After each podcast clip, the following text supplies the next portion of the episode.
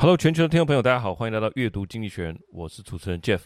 那么每个礼拜我们在空中相会哈，那我们都会一起来看一篇《经济学人》杂志的这个封面文章，并且从里面去吸收它的大意之外呢，也能够掌握一些好用实用的英文单词。那我们这个礼拜就开始吧。这一集呢，在讲全球化贸易的反转。追求国土经济学哈，叫做 Homeland Economy。呃，我想每一代的人能够呃，总是对于某些事物的感受会特别的强烈，因为你就所处于不同的时代嘛。比方说，假设我是二十五岁，这个硕士毕业，刚好是一九九零年代科技网络起飞的那个年代，哇，那我人假设刚好在旧金山，哇，我想我对于科技改变世界哈那种所带来的那种巨大的机遇啊，我想一定会有很多。最深刻的感受，好，那假设我现在来到三十几岁，哈，刚好遇到中国加入 WTO，哇，这个大陆开放的商机，我就会见证二十年这种猛爆性的增长啊，很看到很多呃地方就是呃万丈高楼平地起啊，这个都是每个时代所带给每个人他最切身的一种感受哈，也当然会形塑我们对世界的一些观感。总结起来就是说，全球化啦，科技创新呐，中国制造啊。这三个关键词差不多就是过去二十年自由贸易的实质内容。那么，但是从二零一八就开始的这些反转，哈，像哈美国呃这个总统就称呼中国为他的 adversary，哈，就是他的敌对的这个 entity。那美中脱钩，供应链自主，甚至因为后来利率高涨，整个科技股也被迫重新估价。所以，这可能就是过去几十年、二十年。呃，你的成长或者说累积财富的过程里面，所没有办法想象的，美中有一天竟然要这样脱钩啊！每一个国家竟然要供应链自主哈，科技股啊，竟然呃受到了这么多的一个呃股价上面的调整哈，所以今天这一篇就是要来写这个风潮改变的一个关键哈，也做一个侧写。呃，里面的主轴就是说自由贸易 vs 这个国土经济学哈，或者是说。另外一块，另外一个切入点是小政府 vs 大政府，哈，这些是同样是绑在一起的，哈，这些思潮的转变以及可能下一步的发展。首先，标题是这样：The size of the state, our free markets history, government are jettisoning the principles that made the world rich。好，这边关键词是这个呃 jettison 哈，首先 state 就是国家嘛哈，jettison J E T T I S O N 哈，它是抛弃、丢弃的意思哈，J E T T I。S O N，那通常是指在危险或不需要的情形之下舍弃这个物品，好或计划，比方说飞机啊，啊抛弃一些呃承重或者是船只啊，好抛弃一些东西，那就是说，诶，他觉得这件事情有危险的哈，是在有危险或者我不再需要了的状态下，我就抛弃跟丢弃一些东西，所以他丢弃了什么？刚刚是说 government are jettisoning the principles that made the world rich，哈，这个。在过去二十年，我们之前有一篇在讲财富的累积嘛，哇，这个有钱人是越来越多啊。这二十年的财富累积跟自由贸易当然有关系哈，所以这个就杂志先开宗明义的说，现在各国的政府正在抛弃啊，他可能因为国家安全的关系，正在抛弃这些让世界变得富有的一些原则跟做法。好，jettison 是第一个关键词。那里面这个封面呢，是一个。用货柜做成的巨石阵，哈，就这样很安静的排在草原上。那有看到夕阳，哈，夕阳这样斜斜的照过来。那每一个这个巨石阵呢，都有呃它的这个拉出长长的这个影子，哈。那这样子，这是一个一幅景象，这样子。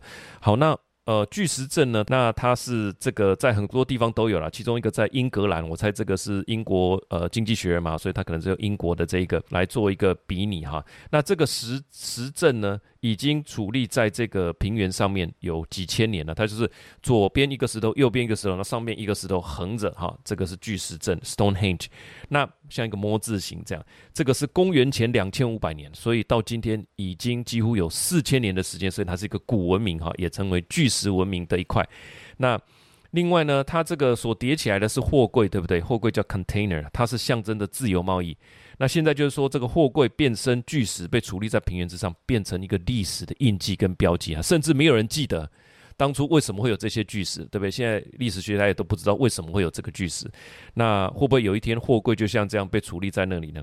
那货柜本身也很有意思，它是很晚近的发明哦，它并没有发明，还没有到一百年，它是一九五零年左右啊的一个发明。那以前呢的做法是什么？我们看那个呃民国初年的那些哈上海滩的那些画面，对不对？那有很多码头工人啊。那他们呃，旗舰码头为什么需要这么多工人？因为他的货物都是用麻布袋，哈，或者是用木箱，然后再加上绳网吊挂。那你要有这个师傅在这边带嘛，一堆工人在这边推嘛，哈，吊挂这个重心没有抓好的话，这个东西洒落满地会砸伤人，这个是常有的事情。后来，而且这样很花时间的，只是说。实际上比航行的时间还要久，至少要花对等的时间哈，在这个在安装这些货物，实在是太久了。那这个美国商人叫做 Malcolm McLean 哈，麦可怜，他在一九五零年代左右，他大力推动了现代的货柜，就是我们现在看到的二十尺柜、四十尺柜，而且彼此是可以怎么样？越叠越高，那下面有个扣绳哈，它下面有个扣环可以把它锁住，所以就可以一直叠，一直叠哈，叠起来。那有兴趣的可以到这个基隆有这个阳明海运的这个博物馆去看，非常有意思。它可以让你模拟操作这个货柜，所以一层一层往上扣住，才有这现代航运的大爆发哈。那我们的长荣企业，也就是这个张荣发创办人，用一艘旧的货轮哈，开启一个航运的王国。那所以这张图你可以做一个延伸呢，就是我们现在很拥抱的，甚至说赖以为生的这种现代的贸易哦，用货柜来做一个象征，是不是像巨石文明一样啊，慢慢走入历史呢？可以延伸延伸一层的意思，就是如果你把一个地方，我们假设是一个岛屿哈，岛屿对外运输的工具是什么？诶，以前是小船嘛，我们现在把它当做货柜。这个货柜就是这个岛屿对外取得物资，哈，这个通有运无的重要的工具。如果你把这个工具拿来做大型雕塑，不管是为了什么理由，把它当做大型的社会雕塑堆积起来，那请问小岛的民众要怎么生存呢？他就没有办法跟对外联系的管道，当然这个文明很快就走入历史了，因为他没有东西吃嘛。好，以下就分五点跟大家分享这个阅读心得。首先，第一个，以前追求的是 just in time 的生产，现在要追求 just in case 的万无一失，触发本土经济学的诞生。那杂志说，通常在战争和革命中哦，基本的这种改变会突然到来，更多时候它是会悄悄降临。这个就是现在在大家在他们所提的这个词叫做国土经济 （homeland economy），就是这样的情形。那有一些事件是像 COVID 这样的事件，会让大家恍然大悟啊，就是不论我们在药物啦、山西啦，全部都仰赖中国啊，大部分都仰赖中国。那这个体认，也让大家说啊，原来我们都是靠别人哈。这个一开始是一个体认，他体认到可能是呃一下子的体认哈，一瞬间就有这样的体认啊，怎么会这么严重？但是后续的影响，它就慢慢的渗入到所有的官员或者民众里面，形成呃对于这个供应链或经济发展方向的一个改变。这改变是什么？就是我们要逐步建立属于，甚至不是逐步，我们要尽快建立属于我们自己本土的能源好的产能，盖我们自己的科技厂房，培养我们自己的技术人才等等。对不对？进一步塑造了这个呃国家的产业政策嘛。那经济啊、社会各方面的期待都是希望有一个大有为的政府。那民主政体它就会顺应这样的民意，就会有更多的政策保护主义，会有更多的补贴，会有更多政府干预的啊这种形态、意识形态也好，呃政策主张也好，就变成主流哈。那纵观起来，就是说脆弱的供应链，好，还有国家安全的问题面临日益严重的威胁，能源转型，还有生活成本，因为通货膨胀的关系，生活成本很高。那政府要不要补贴呢？那人口老化，你要不要常照？呃，政府带头做一些事呢？都要政府积极介入。每一个面向你看起来都是对的。那如果你把这些面向全部放在一起考量，你就会发现啊，这是杂志说，你就会发现这个 free market 啊，free market 开放市场。以及有限政府 （limited government） 就是政府做的事情是相对有限的哈，减税啊等等，那让诶诶、这个私有企业去做的这些思维，几乎啊这些假设、这些呃想定啊，几乎可以说就被抛弃在历史的洪流里面了。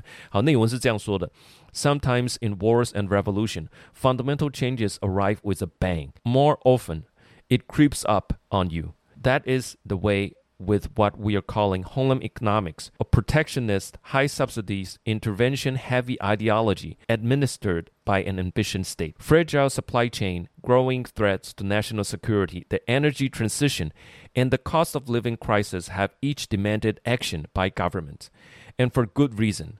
But when you lump them all together, it becomes clear just how systematically the presumption of open markets and limited government has been left in the dust.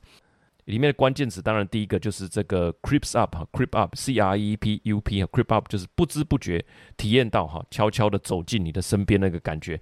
第二个叫做 homeland economics，economics 就是经济学嘛，homeland economics 就是国土经济学。好，第三个就是这个 presumption，你的想定了，或者说你的假设哈。那这个当然跟 assumption 是比较不一样。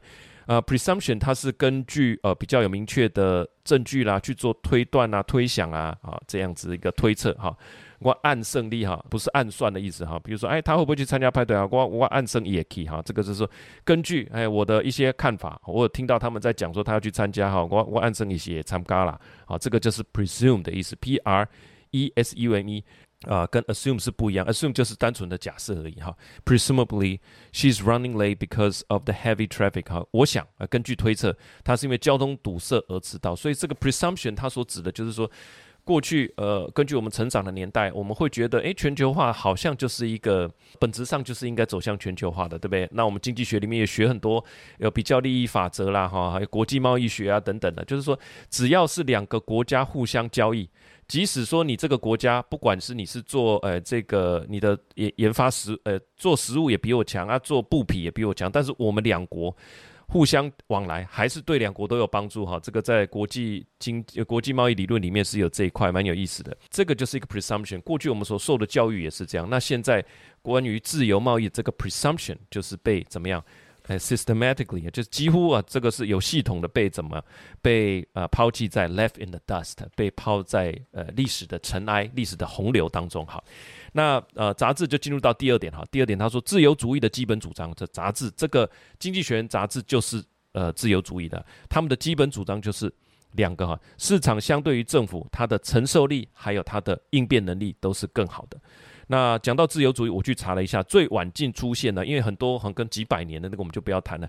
最晚近出现的就是在一九八四年左右的新自由主义，那个时候面对的是什么？石油呃危机啊。那一九七零呃到八零之间有石油危机哈，那当然就是在那样的环境时空背景之下出现的这个呃比较呃更新的一个说法哈，他就是说面对石油，他们整个学派的说法是说面对石油危机，市场会处理的比政府还要好。他们指出，一九七零年代因为经济的动乱呐哈，还有冲击，他们做了一个系统化的研究、实证的研究。主张自由市场能够更稳妥地应对这种冲击，所以它出现的时间点是在一九八零哈一九八四左右的这个时间。那么他们也主张跟其他的已开发国家互相连接，全球一形成一个全球一个稳定的力量，能够呃创造出更多更多民主的政府。所以这样看起来就是说自由主义就是一铁。诶，面对世界动荡铁，良丹妙药。那四十年后的今天，一九八四再加四十嘛，二零二三、二零二四，今天两相对照，诶，今天也有，今天就是说杂志就这样想哈，杂志就说，你看，COVID 一来。他就是要告诉你说，自由主义其实是能够更好的应对。虽然有塞船塞港，但是美国的整个货运通行量也上升了百分之十一，也是自由市场啊，也是应对的不错。那德国，它因为这个北溪一号啊、北溪二号不能启用嘛，北溪一号它也被断供嘛，哈，它就是我们不能再去用这个俄罗斯的天然气。他们也熬过来了哈，甚至他们所谓的这个欧洲冰封的欧洲，后来并没有发生嘛，当然也要归功于有暖冬啦，但是他们预先储粮也储得也不错哈，那他们也熬过来了。这些呃就是市场，他要举出来说，市场其实你对应的也不错。那反过来讲，北约盟国哈，这是一个嗯军事军事的一个军事组织嘛。他说要提供武器给乌克兰，是不是做的并没有到非常的顺利？大家时不时都有一些争论啊，等等哈，就是做的这样子，诶，也算坑坑巴巴了哈。就是虽然持续有供应，但是，诶，也有不少呃不一样的声音。好，那最后的这一句很重要，就是在自由主义的论点来讲，他是说，我们就这样根据了一丁点的观察，这个观察指的就是说，依赖其他国家造成供应链不顺，建造了一座恐惧的教堂，这算是里面的金句啊，就是诶，你看。你就是因为呃都靠中国，所以你看这个供应不顺吧？那我们现在就要全面断供哈，全面跟他脱钩。本质上，杂志认为反自由贸易的基础并不稳固哈，它有总有一天会塌陷。它主要有三个理由，第一个就是这一篇在这边在讲的这个第一理由，市场的应变能力是比政府来的好。内容是这样说的：In contrast to the accepted view, COVID and the Ukraine war have shown that market deal with shocks better than planners do. Globalized trade cope with huge swings in consumer demand. Throughput at Americans ports in 2021 was 11% higher than 2019. In 2022, Germany's economy repeated the trick, suffering no calamity as it switched rapidly from Russia gas to other source of energy. By contrast, state dominated market like the supply of shale for Ukraine are still struggling. Just like the old complaint about trade with China, which has boosted America's real income, gripe about globalization's supposed fragility has built a cathedral of fear over a grain of truth. 好，这边的关键词是这个 gripe 哈，它是啊、呃、抱怨、牢骚的意思哈。你一直抱怨这个 global globalization 啊，一直抱怨全球化。那但是这个全球化就是让美国变成很呃富有的一个原因嘛哈。那最后这一句说哈，这个 gripes about globalization supposed fragility have built 这个抱怨啊抱怨呃可能全球化所带来的脆弱 have built a cathedral of fear over a grain of truth a grain。 A grain of truth 就是一丁点、一把的意思啊，哈，只有一丁点的。A grain of truth，我们常常说这个人的话你不能全信哦，哈，你要加一个 a grain of salt，哈，要加一把盐，哈，才不能全信的意思。呃，build a cathedral，cathedral 就是教堂，哈，cathedral of fear。大家用恐惧啊，建造了一个恐惧、歌颂恐惧的教堂。你看现在所有的呃商业媒体都是在讲怎么样供应链要有韧性啊，怎么样建立这个产能自主啊，对不对哈？它基于什么？基于恐惧。那它不是没有根据的，但它只是根据一点点的呃事实，a grain of truth。好，那我们看一下第三点，政府的财政现在已经沉重了哈，未来会继续加重它的负担哈，它现在已经很沉重了哈。那政府官员开的黑头车，其实那都是我们的钱哈。竞选的时候，现在台湾在选举，对不对？竞选时候开的支票，其实那都是我们未来的钱。那说穿了，大部分的国家啊、都是借钱。我们这个还算是财政是收支是平衡的哈。但更多国家他们是直接是借钱来啊、做事哈，就是额外再借钱。我们当然政府有税收嘛，所以税收跟这个你的支出是平衡，那就很健康哈。它其实也政府不用累积过多的财富。那但是很多国家它其实是借钱来来开门做生意。讲到这个债务的部分，我们就要讲到呃投资的时候，我们都会关心债券的价格啦，还有债券的殖利率哈，就是它的收益率。那这个我们除了投资的目的之外呢，我们也要来关心为什么？因为它牵涉到政府借钱开门做事的成本。刚刚所说，很多的政府其实都是借钱来开门做事的。那政府的举债成本就很重要。那举债它需要付利息。如果国债的收益率上升，就是殖利率的这个数字，代表说政府它的融资成本不断的上升，这代表投资人有投资人要买这个国债嘛？那那这个殖利率上升，就是我们对这个投资的报酬率，我们基本上我们要求是高的。那反过来讲，就是政府借钱来做事的这个付出的利息是高的。所以如果以一个长期停滞的经济状况，那当然是不可承受之重，好像收入有限了。那呃，收入一直没有起色，你还去借这个利息最高的贷款，那就很很惨哈。这就是为什么日本要一直把十年期的国债收益率控制在啊，它本身可以透过国债的发行等等来或者买哦国债来控制嘛哈。它把这个国债的收益率这个殖利率控制在零点二五哈，这样政府举债的成本才不会啊一直飙高。那除了发债。那刚刚所说的这个发债，就是因为呃利率啊，这个联邦准备联邦利率的这个调升哈，它影响到这个大家对殖利率的预期嘛啊，你就是要有产生这么大的利润，我才会接受你，所以呃债券价格下跌，殖利率拉高等等。那除了发债，另外一个会产生资金的管道就是征税。好，那这个就是为什么英国最近在谈征税，它的百分比占 GDP 百分比是有史以来最高的。除了英国以外，意大利的政府最近也深陷这个债务危机。那美国则是几个月就要来一次这个政府上限、债务上限的这个对决。哈，这一段主要就是说，在高利率的环境之下，一切状况变得更加的不可负担，政府的发债成本增高，那就你要加税，加税就加重人民的负担嘛。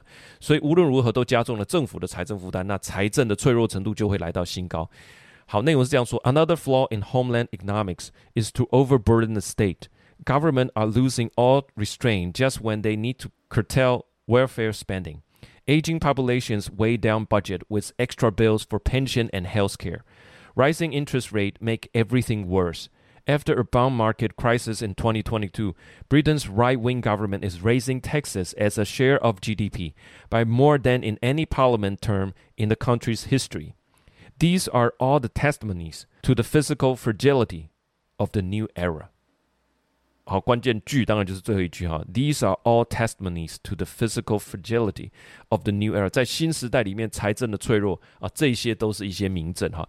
那 curtail 里面有讲一个 curtail，就是说现在因为人口老化的关系，政府的福利、财政福利、福利支出本来就会增加，这一方面应该是要限制跟缩减的，所以他用这个字 curtail，c u r t a i l 哈。那这个字我在联想上，你可以想象说把这个。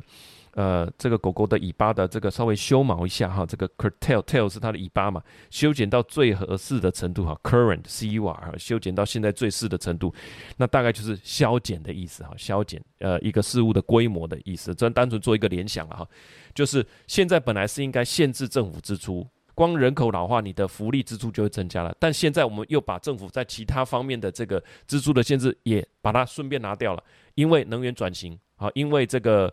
国土安全，因为供应链等等，变成说在最该省钱的时候，你要把它呃这个花钱的限制拿掉了哈。好，那接下来进入第四点，快速变化的时代不适合由政府来主导经济发展哈。现在大量跟巨幅的改变就是发生在能源转型跟人工智慧这两块。那政府很积极，他要做事，他就说：“哎，EV 啊，这个电动车买车有补贴。那企业来我美国盖电池厂，我也有补贴啊。那商务部也持续宣布一些科技补贴的细则，比方说晶圆厂啊等等的。但是里面也都有一些施行的细则啊，收紧这个具体的规范。那杂志说，现在有一个不是这么明显，但是代价却可能很高的一个缺陷，就是说这个都是快速变化的科技。刚刚所说的呃。”能源转型、人工智慧、电池厂啦、半导体厂啦、哈车厂啦等等，呃，EV 的车厂，但是政策的引导会是相对迟钝的一个工具。那能源跟人工智慧的这个转型的规模太大哈，牵连太广，任何政府都其实没有办法来规划，没有人知道最便宜的减碳方法或是新技术的最佳用途。这些东西想法呢，是需要透过市场来检验跟引导。所以作为一个自由主义，这个时候就介绍这个市场出来了。想法是需要市场来引导的。诶，这个东西没有市场，那自然投资就会变少嘛，而不是有一个中央集权的政府哈，有一个清单这样子，好像来 check 哈，这个 check 这样来统一管理。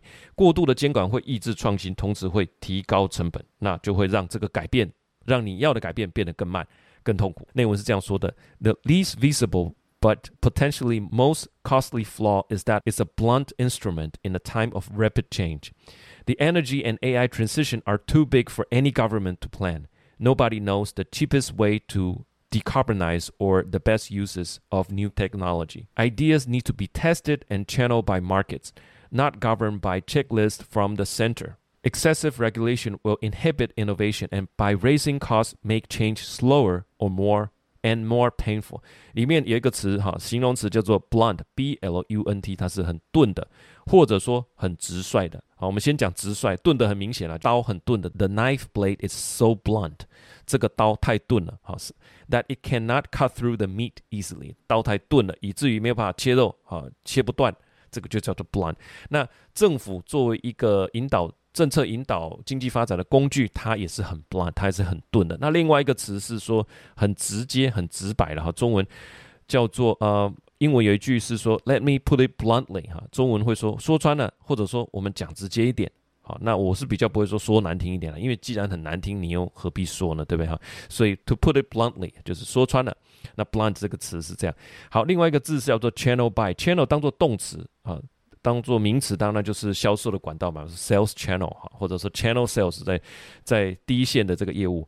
那呃，如果当做动词，就是引导，好像有一个管子这样，把什么东西引导转化去哪里哈。那这边用的是被动式 channel，它是说 idea need to be tested and channel by market。这些创新的想法啊，需要被引导，需要由谁来引导呢？由市场来引导哈。那我们来一个例句。She channel her energy into her study。她把自己的精力投入到学习里面啊，这个对 channel 这个字我们多进一步的掌握。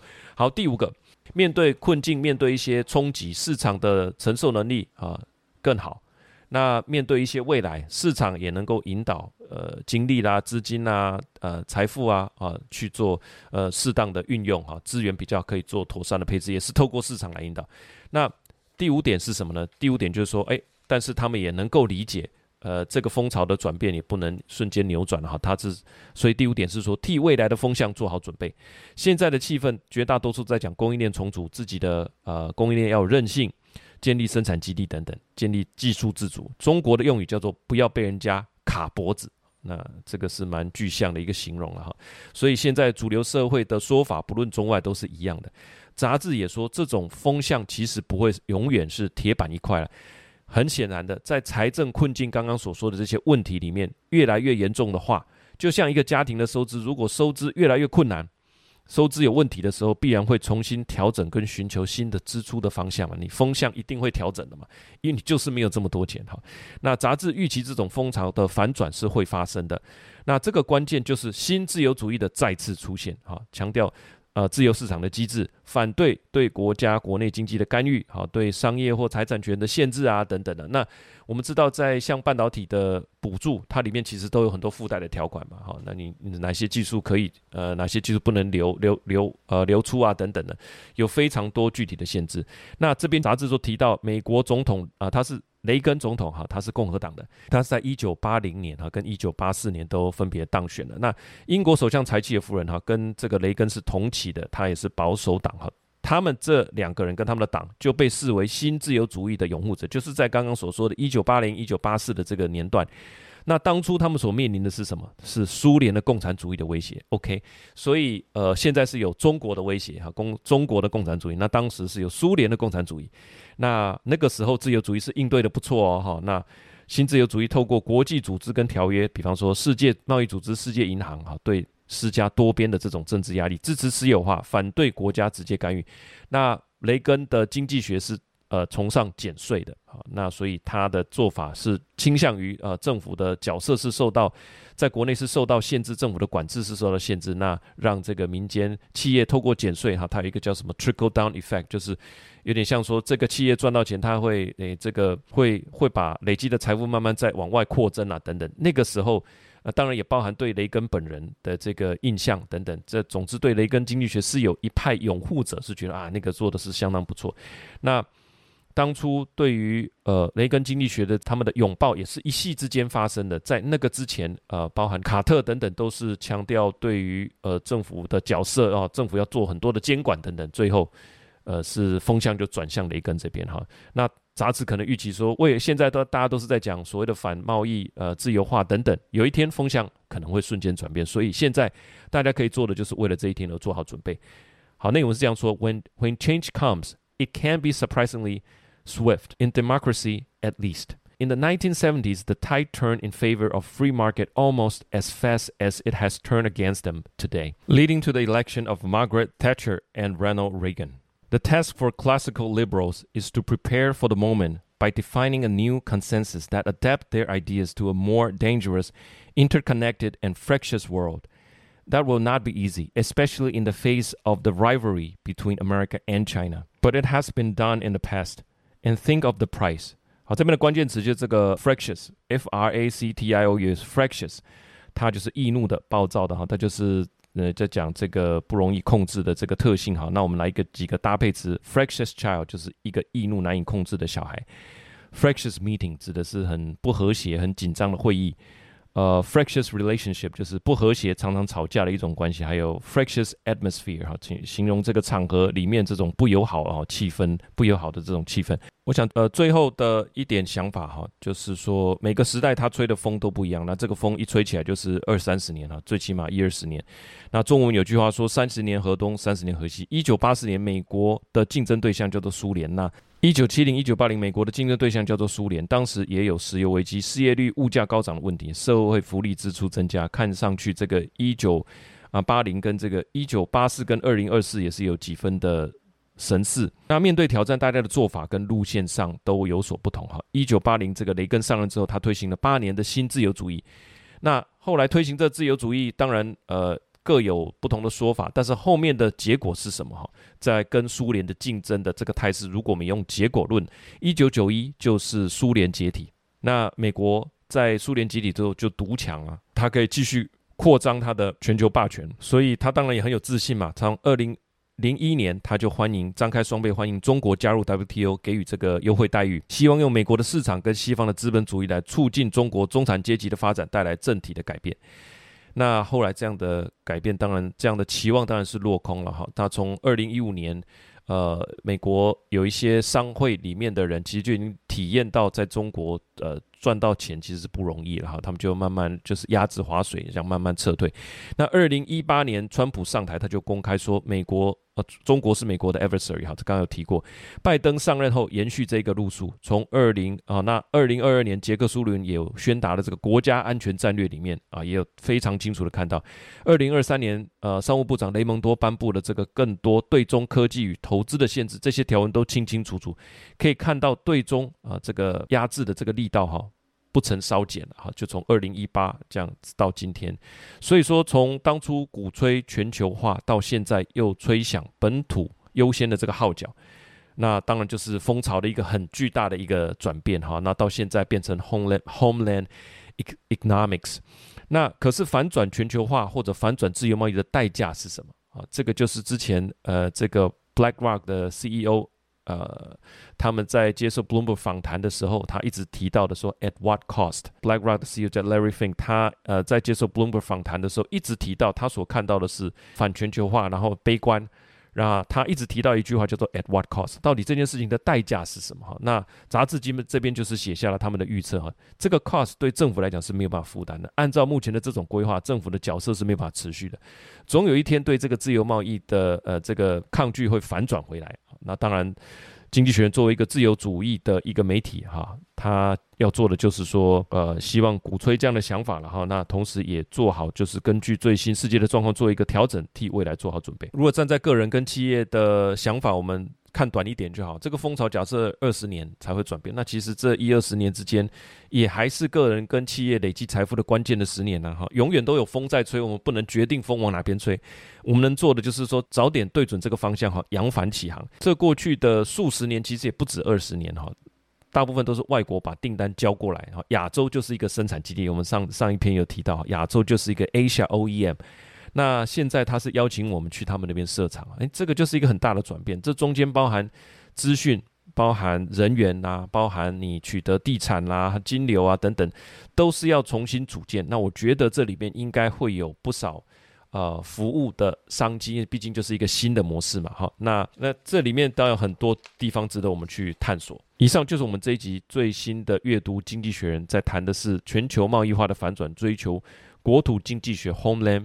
Economics 分享给我们全球的听众跟会员朋友，喜欢这个节目可以参考我们每周都有准备的这个讲义哈，它会在呃正式上刊前的前一天的晚上八点哈寄到你的信箱，可以抢先阅读。那同时文稿里面也有蛮多的例句，那对于我们一些名词啊哈，对于一些动词的掌握，我觉得就可以呃更加的到位。那其实最近包含像以色列啊跟巴勒斯坦的这些中东的这些呃局势等等。差不多，经济学人在还有之前哈谈到以色列的呃七十五年啊七十五周年等等，差不多都在三四个月前，这个是五月份的时候他所写的。那中东的机遇那就更早了哈，差不多都有好几个月之前。我现在回去看，那发觉哎，他其实真的是有两把刷子哈，他真的是有。看出一些端倪，然后一些比较长期的趋势。我我觉得文稿的东西，第一个方便容易查找。我们从小到大受这个中文的训练是非常快，我们可以略读。所以呃，十三页的这个讲义啊，你这样很快的翻一下。那我们都有分五点哈，这样子介绍。那后面也有我们延伸的这个呃连结哈，所以对于快速的去掌握他之前某一个时间点所提的一些主张跟想法，我觉得是非常的有帮助。那再次分享给我们全球的听众与会员朋友，喜欢这个节目，我们就下个礼拜见，拜拜。